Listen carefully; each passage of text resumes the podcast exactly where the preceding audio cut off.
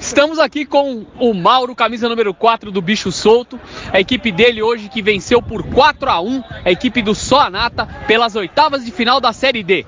O Mauro tá aqui cansado, ofegante, jogou bem a partida toda, fez um golaço no começo da partida, praticamente não foi substituído. E aí, a equipe dele foi o comandante em quadra dessa boa vitória por 4 a 1 para cima do Soanata e vaga garantida nas quartas de final da Série D. Mauro, o que, que você pode falar da sua atuação, do gol e da vitória da sua equipe que classifica o bicho solto para as quartas de final da Série D? Cara, esse jogo foi, foi a cara do bicho, né? O bicho é um, é um time que gosta de jogo grande, de mata-mata. Então posso dizer que foi um jogo de muita raça. O time inteiro jogou bem, não só eu.